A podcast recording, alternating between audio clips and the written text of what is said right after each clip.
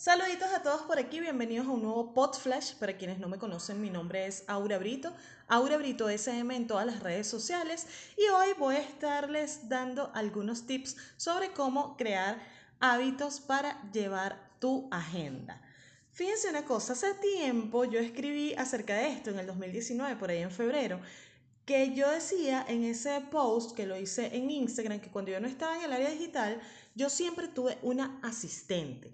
O sea, gracias a Dios y gracias a los cargos que tuve en diferentes empresas, siempre conté con alguien que fuera literalmente mi agenda humana, pero en algún momento de mi vida, cuando ya decidí no trabajar más de manera eh, empleada por dependencia, pues estas personas ya no estaban y yo tenía que depender de mí misma y también confiar en mi memoria para las cosas que tenía que hacer, cosa que por supuesto no fue tan, tan, tan sencilla de principio, por lo que decidí en ese momento implementar lo que era el uso de la agenda. Si bien en las empresas en las que yo estaba ya tenía una agenda, pues no necesariamente la gestionaba yo siempre, sino mis asistentes. Así que cuando me tocó a mí, yo dije, ay, bueno, vamos a ver cómo es esto y cómo me voy a organizar y cómo lo voy a adaptar a mí.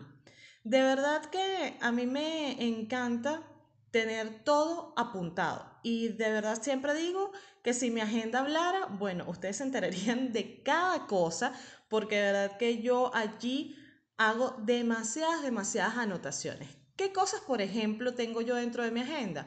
Bueno, mis compromisos con fecha y hora exacta, eso no puede faltar porque yo soy muy respetuosa con mi tiempo, pero también con el tiempo de los demás. Detesto llegar tarde, detesto eh, esperar y hacer esperar pues mucho menos. Entonces trato siempre de mantener lo que es el tiempo bien, bien gestionado con mi agenda. Luego tengo todas las fechas de mis cursos y actividades, los que voy a dictar, a los que voy a asistir como participante, incluso cualquier otra actividad de mis comunidades digitales, siempre las tengo aquí. También eh, tengo reuniones o cosas que, que pasan tipo minuta. Entonces, bueno, ahí anoto como resúmenes de algunas cosas que estoy viviendo o a eventos que estoy asistiendo, por supuesto mis listas de posts, de podcast, de pendientes que tengo, las fechas de mis mentorías, de mis asesorías, eh, todo lo llevo tipo checklist, es algo que me encanta, entonces eso es más o menos lo que está allí. ¿Cómo creé el hábito? Bueno, fácilmente. Lo primero que hice fue comprar una agenda que a mí me gustara. Eso de principio como para sentirme motivada a escribir. Entonces eso me ayudó mucho. Tener post-it, poligrafitos de colores, me encantan los resaltadores, entonces siempre tengo como que todo junto para poder utilizarlo.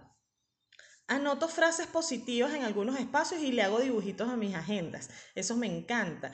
Eh, cualquier cosa que me haga sentir feliz de estar anotando y de estar gestionándome allí, pues lo hago precisamente para seguir haciendo esto como hábito día a día.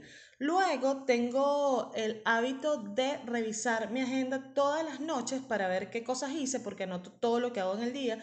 Y luego también en la mañana para ver cuáles son las cosas que tengo pendientes para ese día. Y de verdad que yo tomé el hábito de todos los domingos hacer mi agenda semanal. Eh, aunque ya yo les he dicho que yo hago una agenda anual, pues semanalmente yo voy ajustando cosas que tengo pendientes para que no se me pase nada por alto. Pero de verdad, o sea, una de las cosas que te puede ayudar a crear el hábito es entender que tienes que coordinar y planificar todo lo que estás haciendo y por supuesto siempre tener tu agenda a mano para que no tengas excusa para utilizarla. Así que ya sabes, si tú utilizas agenda, dime qué te ha funcionado a ti y si no, recuérdame por aquí o coméntame, mejor dicho, por aquí si vas a implementar alguna de estas cosas que te estoy diciendo. Recuerda que me puedes seguir en todas mis redes sociales como Aurebrito SM y espero que te haya gustado muchísimo este podcast.